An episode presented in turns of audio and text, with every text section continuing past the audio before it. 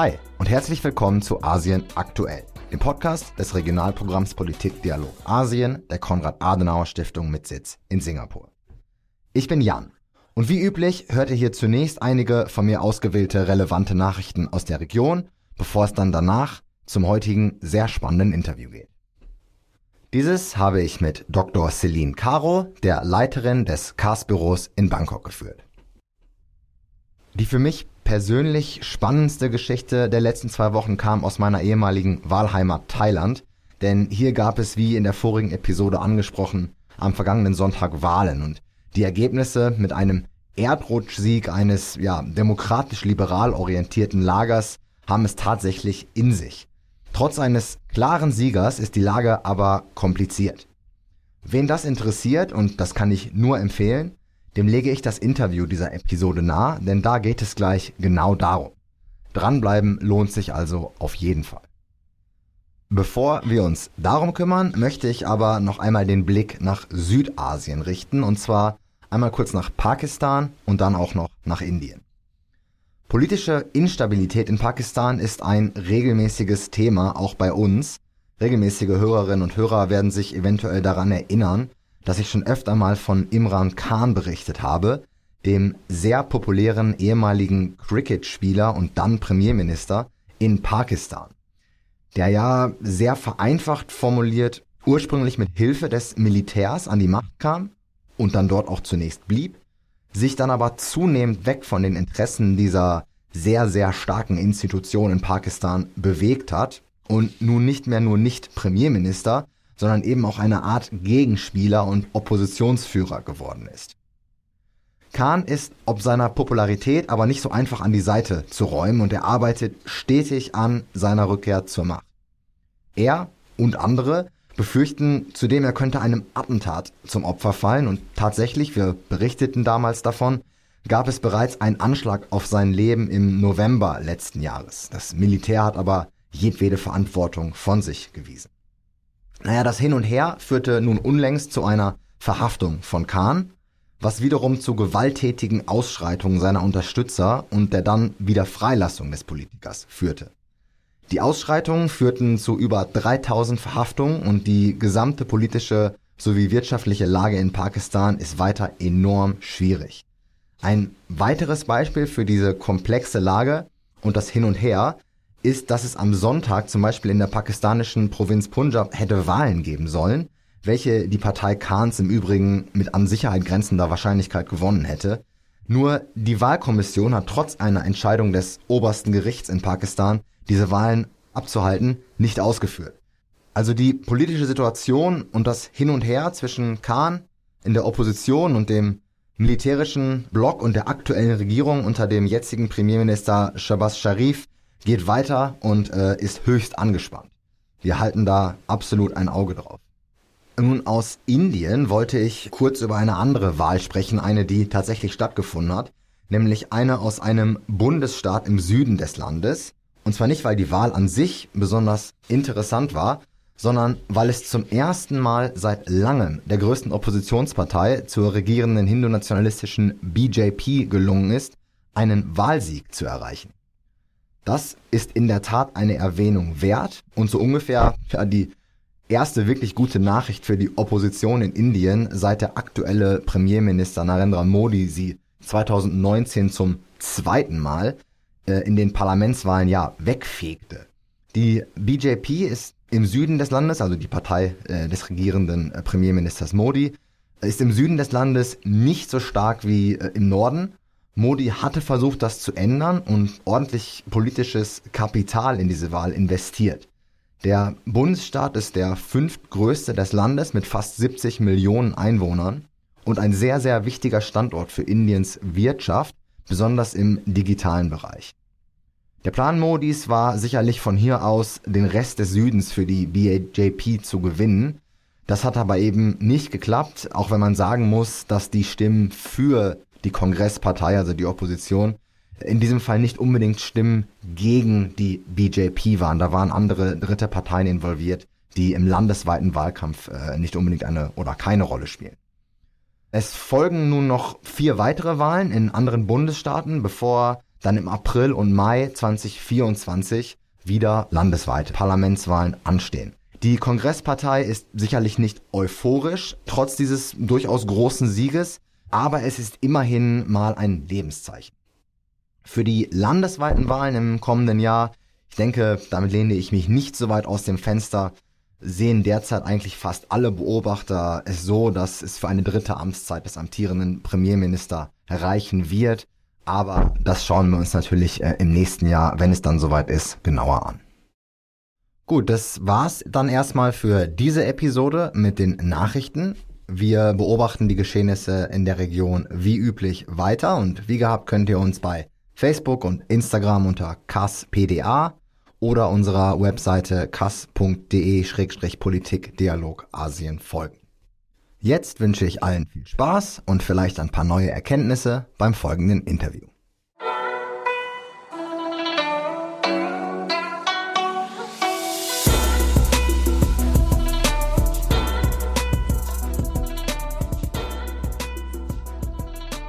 Unsere Gesprächspartnerin im Interview heute ist Dr. Celine Caro. Sie ist die Leiterin des Auslandsbüros der Konrad-Adenauer-Stiftung in Bangkok, also in Thailand. Sie hat sehr viel zu tun dieser Tage, denn am Sonntag hat es eine Wahl gegeben in Thailand, über die ich heute mit ihr sprechen möchte. Zunächst einmal fange ich mit einer Frage an, die, auf die ich gekommen bin, da ich so ein bisschen die Nachrichten verfolgt habe Anfang dieser Woche. Wir kamen aus dem Wochenende raus und insbesondere in den deutschen Medien hörte ich viel von es gab große Wahlen, wichtige Wahlen und dann wurde von der Bürgerschaftswahl in Bremen gesprochen und dann kam, aber die wichtigste Wahl des Wochenendes war die Türkei. Und äh, dann wurde darüber gesprochen und ich habe natürlich mich dann gefragt, okay, wo steht die Wahl in Thailand? Das ist natürlich ich habe ein persönliches Interesse an Thailand. Du, Celine, wohnst in Thailand. Äh, natürlich hast du da auch äh, sehr großes Interesse. Aber ich denke, wir fangen einfach mal mit dieser Frage an.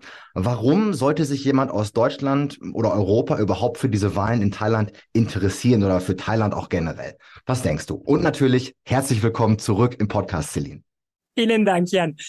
Warum sollten sich die Leute in Deutschland für Thailand äh, interessieren? Also meine erste Antwort wäre zu sagen, dass sehr viele Leute in Deutschland gern ihren Urlaub in Thailand verbringen. Das ist ein wichtiges Urlaubsziel für Europäer generell, aber auch für uns in Deutschland. Und wenn man irgendwohin fliegt, äh, dann ist es, glaube ich, immer gut zu wissen, was äh, dort los ist. Also wie entwickelt sich das Land politisch und wirtschaftlich? Was sind die großen Themen für die Bevölkerung? Neben der Frage natürlich, ob das Land stabil und sicher ist für einen Urlaub. Also das wäre meine erste Antwort.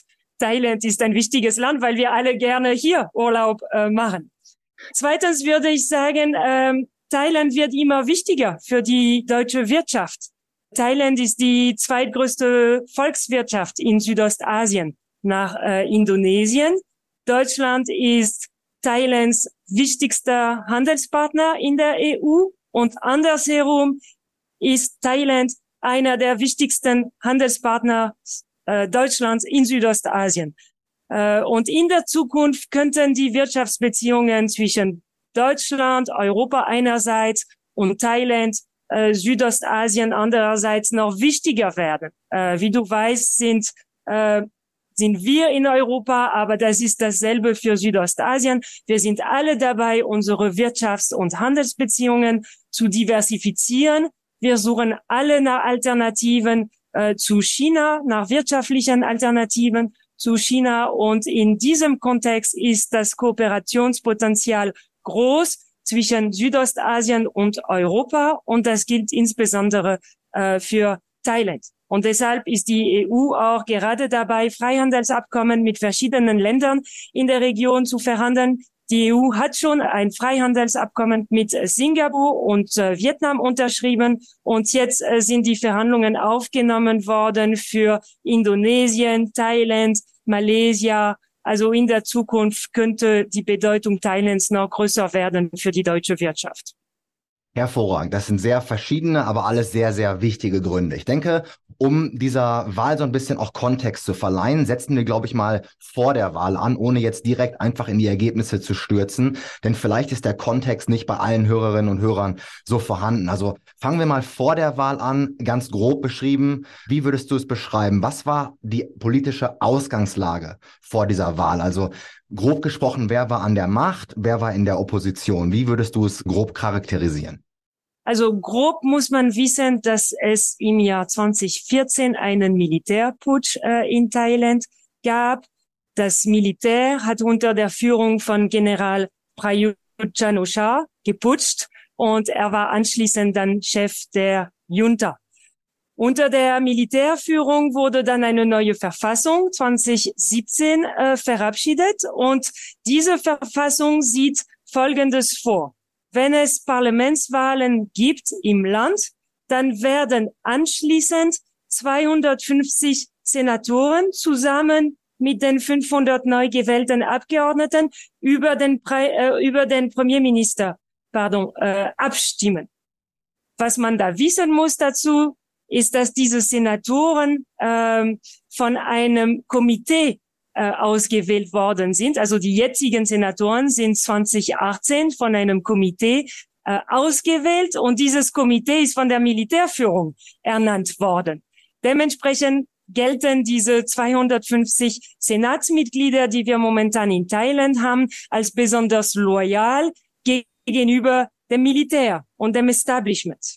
Und nach der neuen Verfassung, nach diesen neuen Regeln, dann gab es 2019 Wahlen in Thailand und mit diesen äh, Wahlgesetzen und Wahlregeln konnte sich das Militär an der Macht halten mit äh, einer militärdominierten Partei.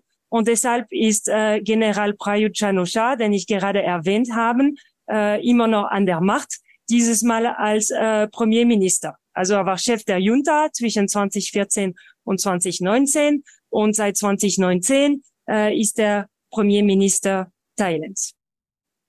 Das ist der historische Kontext. Also wer, äh, wie sieht es jetzt äh, aus oder wie sah es äh, vor der Wahl aus? Wer ist an der Macht? Wer ist in der Opposition? Ich würde sagen, grob gesagt, gibt es zwei Blöcke in Thailand. Einerseits gibt es das konservative und militärdominierte Lager. Sie werden vom Establishment gestützt und sind Befürworter des Status quo, um es kurz zu machen. Und sie waren in der letzten Legislaturperiode an der Macht mit einer Regierungskoalition. Und die wichtigste Partei in dieser Regierungskoalition war die äh, Palang Pracharat. Das ist eine militärdominierte Partei. Andererseits haben wir das äh, reformorientierte und zum Teil sehr progressive Lager. Sie wünschen sich eine zivil geführte Regierung, sie wünschen sich Reformen, auch zum Teil strukturelle Reformen und sie waren in den letzten Jahren in der Opposition. Und die zwei wichtigsten Parteien auf dieser Seite sind die Partei Partei und die Move Forward Partei. Das ist grob gesagt die Ausgangslage vor der Wahl gewesen. Ja, vielen Dank, Sleen, für diese sehr präzise und äh, gute Einschätzung der politischen Situation. Ich denke, das stellt das sehr, sehr gut dar. Ähm, ganz interessant, wie du angesprochen hast, also dieses System mit den Senatoren, was äh, vom Establishment sozusagen eingesetzt wurde, das war schon 2019 in Kraft, also bei der letzten Wahl. Und war es da dann auch nicht so, dass die Partei, die eigentlich die meisten Stimmen gewonnen hat, nämlich die, die du gerade schon angesprochen hast, die Partei-Party, hat es gar nicht in die Regierung geschafft, sondern sie war Opposition, obwohl sie die meisten Stimmen bekommen hat, aufgrund des Systems, wie du es beschrieben hast. Ist das korrekt? Das ist absolut korrekt. Die Partei-Partei hat alle Wahlen seit 2001 gewonnen. In dem Sinne, dass sie die meisten Sitze in dem Unterhaus des Parlaments bekommen haben. Faszinierend. Äh, die haben, die konnten aber wegen der neuen Verfassung im Jahr 2019 trotzdem nicht die Regierung bilden und den Premierminister stellen. Die Partei-Partei kann man auch sofort sagen, ist äh, bekannt. Es ist eine alte Partei und die ist verbunden mit dem Namen vom ehemaligen Premierminister Taksin.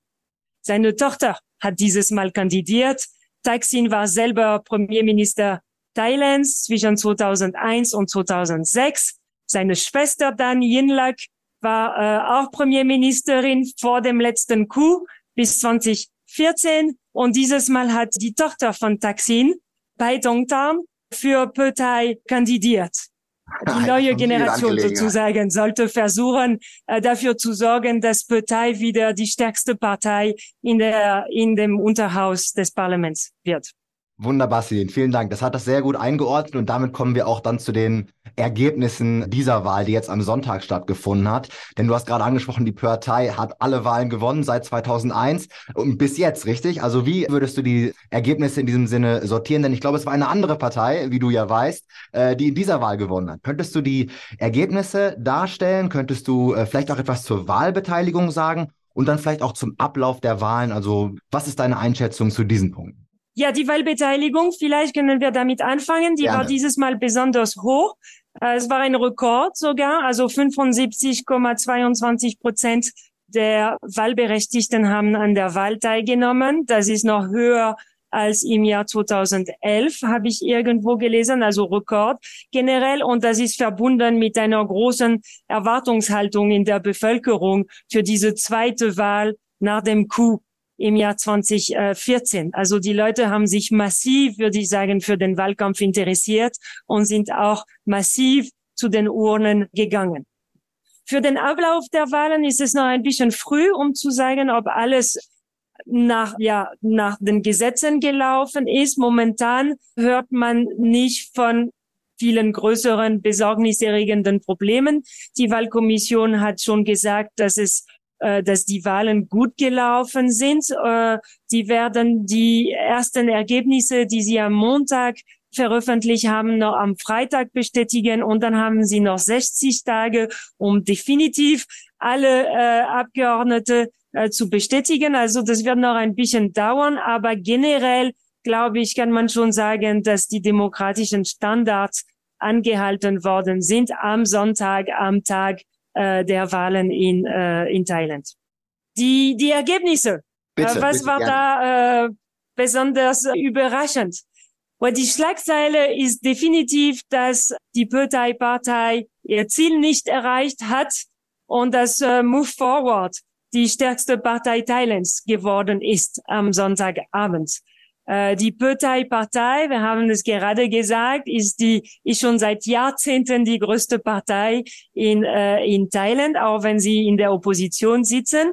Und äh, sie haben einen Erdrutschsieg angestrebt. Sie wollten 310 Sitze im Unterhaus erreichen, um dieses Problem mit den Senatoren, die nicht äh, möglicherweise nicht für sie äh, stimmen werden, umzugehen. Also sie wollten da eine ja sehr große Mehrheit im Unterhaus erreichen, 310 Sitze. Die haben nur 141 laut äh, ersten äh, Ergebnissen, also die Hälfte im Vergleich zu deren Erwartungen. Also das, das ist äh, die erste große Überraschung, sagen wir mal, dieser Wahlen. Und die zweite, wie angekündigt, ist, dass äh, die Move Forward Partei äh, viel mehr Stimmen erhalten hat als äh, alle es für möglich erhalten haben. Also laut den ersten äh, inoffiziellen Ergebnissen der Wahlkommission äh, haben sie 151 Sitze im Unterhaus bekommen, also zehn mehr als die Partei Partei. Das ist ein Riesenerfolg für diese junge Partei, äh, die von jungen Menschen geführt wird. Und äh, mit diesem Ergebnis sind sie jetzt in der Position zu versuchen, eine Koalition zu bilden. Ja, wunderschön. Das ist tatsächlich die größte Schlagzeile, die, die wirklich alle überrascht hat. Also zumindest, dass die Partei die meisten Sitze erreichen wird in dieser Wahl. Da hat, glaube ich, jeder, auch jeder Experte und jede Experte, mit denen ich vorher gesprochen hatte, waren sich da zumindest sicher. Ähm, aber genau das ist eben nicht eingetreten. Lass uns ein bisschen zu der, genau. zu der genau. Move Forward Party sprechen dann. Also wie kann das überhaupt sein, dass sie diesen großen Erfolg erreicht hat? Du hast gesagt, sie sind auch 2019 schon angetreten, unter einem anderen Namen, aber zumindest ist es im Prinzip die gleiche Partei. Äh, die ist damals, glaube ich, dritte äh, Kraft geworden und jetzt eben erste. Also was würdest du sagen, welche Faktoren haben zu diesem erstaunlichen Erfolg beigetragen? Du hast schon gesagt, es ist eine sehr junge Partei mit einer sehr jungen Wählerschaft. Wie sieht die politische Plattform dieser Partei aus? Wofür, wofür steht sie und wo kamen die her? Ja, also es ist interessant zu sehen, was für eine Strategie Sie dieses Mal ausgewählt haben. Äh, Im Zentrum der Diskussion für den Wahlkampf, würde ich sagen, standen generell Wirtschaftsfragen. Und die meisten Versprechen der Parteien zielten darauf ab, die starken Einkommensdisparitäten zu äh, verringern, die Wirtschaft anzukurbeln. Viele Parteien haben einfach äh, viele direkte Geldsubventionen versprochen, Sozialhilfe, insbesondere für die ärmeren Bevölkerungsschichten in ländlichen Regionen. Also das war wirklich die Strategie der meisten Parteien für diesen Wahlkampf und auch durchaus von äh, der Partei. Für Move Forward war ein anderes Thema äh, im Vordergrund. Sie haben sich ganz stark für strukturelle Reformen eingesetzt, um die Macht der Armee, um die Macht der Monarchie und um die Macht der Monopolunternehmen zu verringern. Die haben kandidiert auch äh, mit dem Versprechen, eine, also die Wehrpflicht abzuschaffen. Sie setzen sich ein für mehr Dezentralisierung im Lande, für die Wahl der Gouverneure, die momentan noch ernannt werden, für die Legalisierung der gleichgeschlechtlichen Ehe. Also die hatten Wahlkampfthemen, die äh, die anderen Parteien wirklich äh, nicht hatten, so wenn man da schematisch äh, schaut, wer für was Wahlkampf gemacht hat.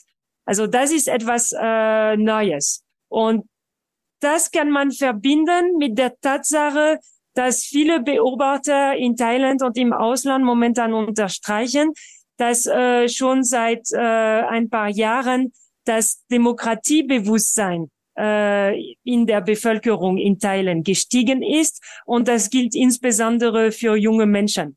Also es gibt junge Menschen, die sich im Jahr 2020, 2021 äh, für Pro-Demokratie-Reformen engagiert haben, die sehr viel demonstriert haben.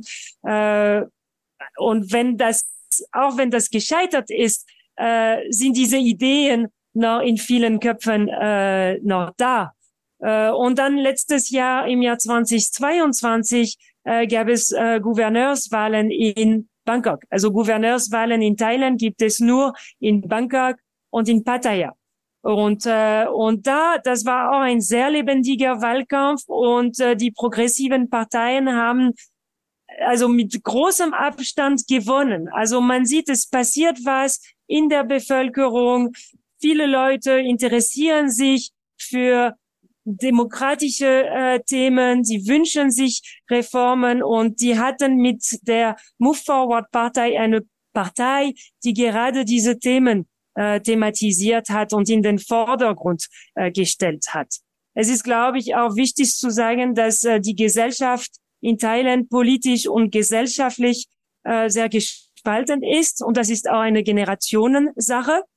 Wir wissen noch nicht, es ist zu früh, äh, ganz genau, wer für die Partei gestimmt hat, also welche Bevölkerungsschichten, ob die junge Leute massiv für diese Partei gestimmt haben oder ob das äh, gemischter war. Also wir wissen es noch nicht. Aber wir wissen, dass 40 Prozent der Wähler äh, dieses Jahr unter 40 Jahre alt waren. Also es gab sehr viele junge Menschen, äh, die sich an der Wahl äh, beteiligt haben. Es gab sehr viele Erstwähler, zum Beispiel vier Millionen Erstwähler. Und äh, das hat äh, möglicherweise auch eine Rolle gespielt äh, bei diesen Wahlen. Und es erklärt auch bestimmt zum Teil, warum die Move Forward Partei überraschenderweise so erfolgreich war. Ja, das ist faszinierend und absolut natürlich auch ein Grund, warum man sich generell für Thailand interessieren könnte oder sogar sollte, denn das, was dort vor sich vonstatten geht und die politischen Bewegungen im Land sind einfach wirklich faszinierend und diese Art, diese neue Eröffnung äh, zwischen Generationen, also da weiß nicht, ob es schon Konflikt genannt werden kann, aber diese Generationenfrage steht stark im Vordergrund. Und ähm, das hat sicherlich auch damit zu tun, du hattest angesprochen, dass die Hörthai Party einen Erdrutschsieg vorausgesagt hat, aber ich denke, ihre Wähler sind äh, auch in Massen äh, natürlich zur Move Forward Party äh, übergewandert. Also was dort politisch passiert ist, ist wirklich äh, faszinierend und ich danke dir sehr herzlich für diesen sehr, sehr guten Überblick. Also wir haben jetzt äh, ein bisschen Kontext, wir wissen, was vor der Wahl stattgefunden hat. Dann hast du sehr schön die Ergebnisse zusammengefasst für uns. Jetzt wissen wir, was, äh, was die Konfliktlinien sind und was die, was der Wahlausgang zumindest, so wie er jetzt steht, Es ist natürlich gerade erst gewählt worden, du hast es angesprochen. Aber jetzt lass uns noch zum Abschluss ein bisschen in die Glaskugel gucken. Das ist natürlich schwierig. Äh, gerade in Thailand könnte man sagen, es ist immer sehr schwierig vorauszusagen, was als nächstes passiert. Aber wir wollen es vielleicht dann nochmal versuchen, indem wir vielleicht uns anschauen, was könnten denn jetzt mh, hm, Szenarien sein, die ähm, nach dieser Wahl jetzt passieren? Also was wären vielleicht zwei, drei, vier, wie auch immer du es beschreiben möchtest, Szenarien, wie es jetzt weitergehen könnte. Also erstmal, man würde wahrscheinlich aus deutscher Perspektive sagen, es gibt einen ganz klaren Wahlsieger, die werden die Regierung formulieren.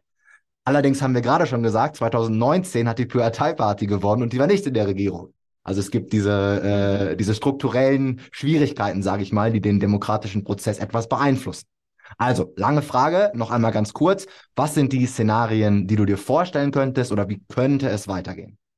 Also für diese Szenarien behalten wir ähm, das Wahlsystem im Kopf. Es gab jetzt Parlamentswahlen, es sind 500 neue Abgeordnete gewählt worden, aber wie gesagt, es sind 750 Menschen, die den Premierminister wählen. Es sind die 500 Abgeordnete und die 250 Senatoren, die wie gesagt nicht gewählt äh, worden sind. Wenn man eine Mehrheit haben will, um den Premierminister zu wählen, braucht man 376 Stimmen. Die Hälfte von äh, das ist das, ja? Okay. Ja, genau.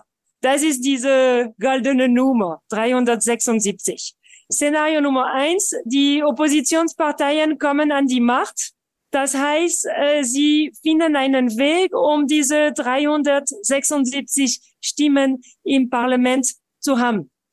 Äh, wenn man da zusammenzählt, das bedeutet, man nimmt die Move Forward Partei, man nimmt die Partei Partei, man nimmt noch andere kleinere Parteien, die generell auf der Seite der Opposition sind. Das Problem ist, dass ihnen momentan immer noch 70 Stimmen äh, fehlen. Und dann ist es die Frage, wo findet man diese äh, 70 Stimmen? Eine Möglichkeit wäre mal die Bumjaitai-Partei für die Koalition zu gewinnen. Die Bumjaitai-Partei äh, ist der Königmacher generell in Thailand diese Tage. Das war schon der Fall im Jahr 2019. Die sind äh, programmatisch äh, nicht sehr stark, also die haben kein großes Profil, äh, hätten aber 71 Stimmen das war die Partei, die in dieser Wahl als dritte reingekommen ist, korrekt? Ja, genau. Das ist die dritte Partei. Die ist dafür bekannt, dass sie die Marihuana in äh, Thailand ja. legalisiert hat dieses Jahr. Äh, und äh, der Leader von dieser Partei war der Gesundheitsminister in der bisherigen äh, Regierung. Genau. Also eine Möglichkeit wäre, mit Bumjai Thai zu arbeiten, äh, wenn sie sich da über, ja, über ein Programm äh, und eine Koalition einigen können. Eine Möglichkeit wäre auch mal 70 Senatoren für diese äh, Koalition aus der bisherigen Opposition zu gewinnen. Also momentan gibt es sehr viele Leute im Lande, die das äh, Thema ansprechen und die, äh, die die Senatoren dazu ermuntern, die den Willen des Volkes zu unterstützen und in diese Richtung zu wählen. Wir wissen noch nicht, ob äh, das erfolgreich sein wird. Also das ist Szenario Nummer eins. Die Oppositionsparteien kommen an die Macht und dann möglicherweise in der Tat mit äh, der Move Forward Partei in der Führungsposition äh, mit dem Premierminister. Aber das ist noch Zukunftsmusik. Wie gesagt, das ist die Glaskugel. Szenario Nummer zwei jetzt. Die aktuellen konservativen und militärdominierten Parteien können sich an der Macht halten. Wenn man sich die Zahlen anschaut, dann gibt es auf dieser Seite, also wenn man die zwei militärdominierten Parteien nimmt und die konservativen Parteien, die Bumjaitai, die bis jetzt in der Regierungskoalition war und die Senatoren, alle zusammen haben schon genug Stimmen, um den Premierminister zu stellen. Also mit der Unterstützung der Senatoren ist es äh, keine schwierige Sache, weil man braucht nur 126 Stimmen im Unterhaus. Das Problem mit diesem Szenario wäre, dass äh, diese konservative äh, Koalition nur eine Minderheitsregierung im Unterhaus hätte. Also das kommt natürlich mit Legitimität und Durchsetzungsprobleme. Und äh, die ersten Probleme wären dann sofort da, weil im August muss äh, über den Haushalt abgestimmt werden. Und wenn Sie da keine starke äh, Mehrheit haben, dann äh, droht eine äh, Paralysie äh, der Politik in Thailand. Also das ist auch ein schwieriges Szenario, sagen wir mal.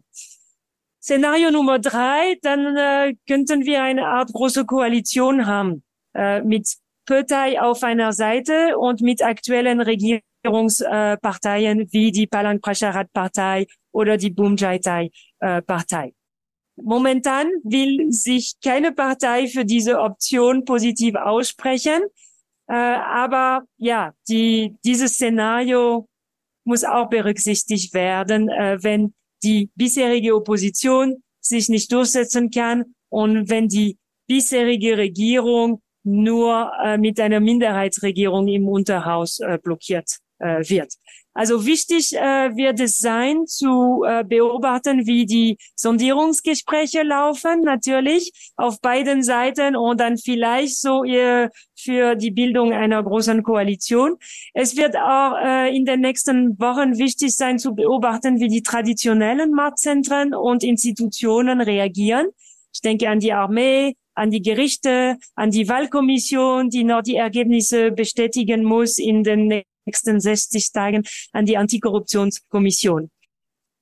Wird wichtig zu beobachten, ob eine friedliche und rechtmäßige Machtübergabe am Ende äh, möglich ist und ob das finale Ergebnis die Präferenzen der Wähler widerspiegelt. Also die, diese Wahl am 14. Mai war wirklich nur die erste Etappe, sagen wir mal. Und dann äh, wird es äh, ganz entscheidend sein, was äh, jetzt passiert unter den Parteien und generell im äh, thailändischen politischen Kontext. Das könnte man vielleicht als Szenario 4 zusammenfassen, dass die traditionellen Machtzentren einen Weg finden, ob es über die Gerichte, über die Armee sonst irgendwie äh, diese Wahl so ein bisschen so die Zeit zurückzudrehen und sozusagen dafür zu sorgen, dass man vielleicht durch eine Auflösung der Partei oder aber das sind natürlich Spekulationen, keine Frage. Aber das ist eben auch ein Szenario, was, wenn man sich die Geschichte, die politische Geschichte Thailands äh, seit 1932, seit der äh, seit dem Ende der absoluten Monarchie anschaut, was es nun mal immer wieder gegeben hat. Deswegen gehört zur Konversation über thailändische Politik eben auch immer dieses Szenario mit dazu. Ich danke dir sehr, sehr herzlich, dass du diese ja, vier Szenarien beschrieben hast für uns. Wir schauen zu. Du hast, glaube ich, eingangs gesagt, es sind 60 Tage, die die Wahlkommission äh, nun noch hat. Und das ist erstmal die Zeit, die wir tatsächlich jetzt abwarten müssen. Also für ja sehr interessierte Beobachter wie dich und mich äh, sind es unglaublich äh, spannende Zeiten, aber auch eben für Menschen, die sich nur ein bisschen vielleicht für Thailand oder für Asien interessieren, glaube ich, ist das ein Thema, was wirklich faszinierend ist, wo es sich lohnt, ein Auge drauf zu halten. Und du hast auch eingangs erwähnt, warum Thailand äh, auch so wichtig ist für, für Deutschland und für Europa. Celine, ich danke dir sehr, sehr herzlich für dieses interessante, wunderbar zusammengefasste Gespräch der Ereignisse. Und ich hoffe, wir werden uns in einer zukünftigen Folge von Asien aktuell dann zum dritten Mal auch nochmal hören. Viele Grüße nach Bangkok. Sehr gerne. Celine. Danke dir, sehr gerne.